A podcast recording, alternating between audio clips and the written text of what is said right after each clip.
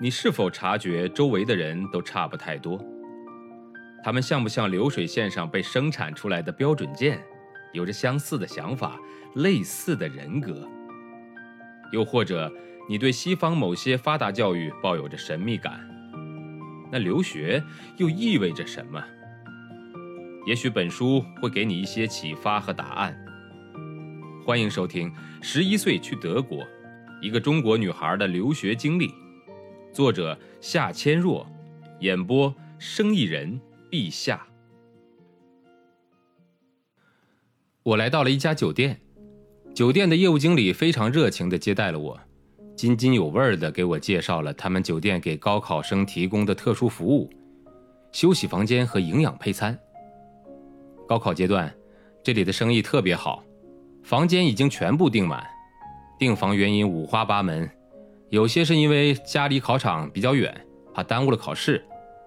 有些家里来了客人，怕孩子分心；有的是因为邻居正在装修，怕吵得孩子睡不好觉；有的仅仅是租个钟点房，以供参加高考的孩子考试间隙来午休。酒店给学生们准备了一日三餐的各式高考营养套餐，经理说是请专业营养师配备的，能保证体力，帮助集中精力。可防紧张虚脱。我惊讶地听完这一系列的特殊服务，强烈地感到就两个字，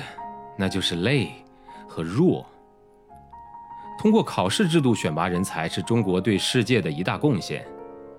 中国古代讲究的是学而优则仕，秀才进京赶考，有钱人家派个书童跟随，也不过如此。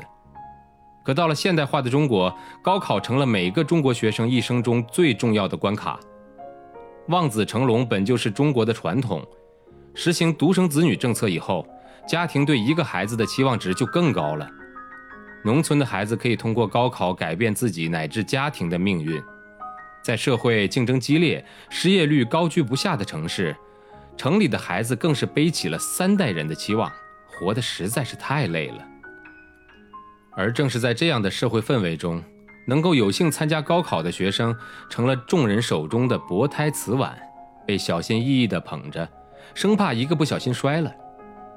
而孩子一方面紧张甚至恐惧，一方面自我弱化，结果整个社会形成恶性循环，教育的目的被改变了。原来是从中学开始，后来从小学开始，如今是从幼儿园开始。学生学习的目的只是为了满足家长的愿望，考上重点班、学校，这样参加高考的几率才大。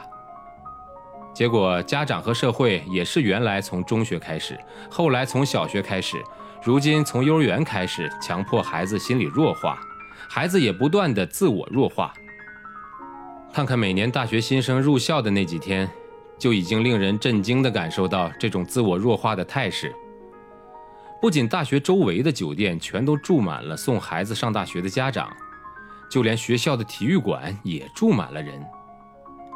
如果仅让人看到体育馆铺满卧具的画面，人们一定以为这里发生了自然灾害。再后来，弗里德里希女士让我自己选题做一个报道，我思索了几天，终于想到了和我有关联的一个群体，那就是想去德国留学的中国中学生。我在网上浏览了很多这方面的信息，了解到在上海想去德国留学的学生们主要有两种途径：一是自己申请德国的大学，另一种就是给留学中介公司交一笔钱，请他们全权代理。在上海德国领事馆的门口，我利用那些年轻学生排队等候的时间，对他们进行了采访。对于那些奔着自己理想去德国的留学生们，我当然祝福他们能够顺利获得签证，但是根据我在德国接触到的一些中国中学生出国留学的情况，我对他们出国留学的前途感到不是太乐观。本章节演播告一段落，感谢您的收听，欢迎订阅。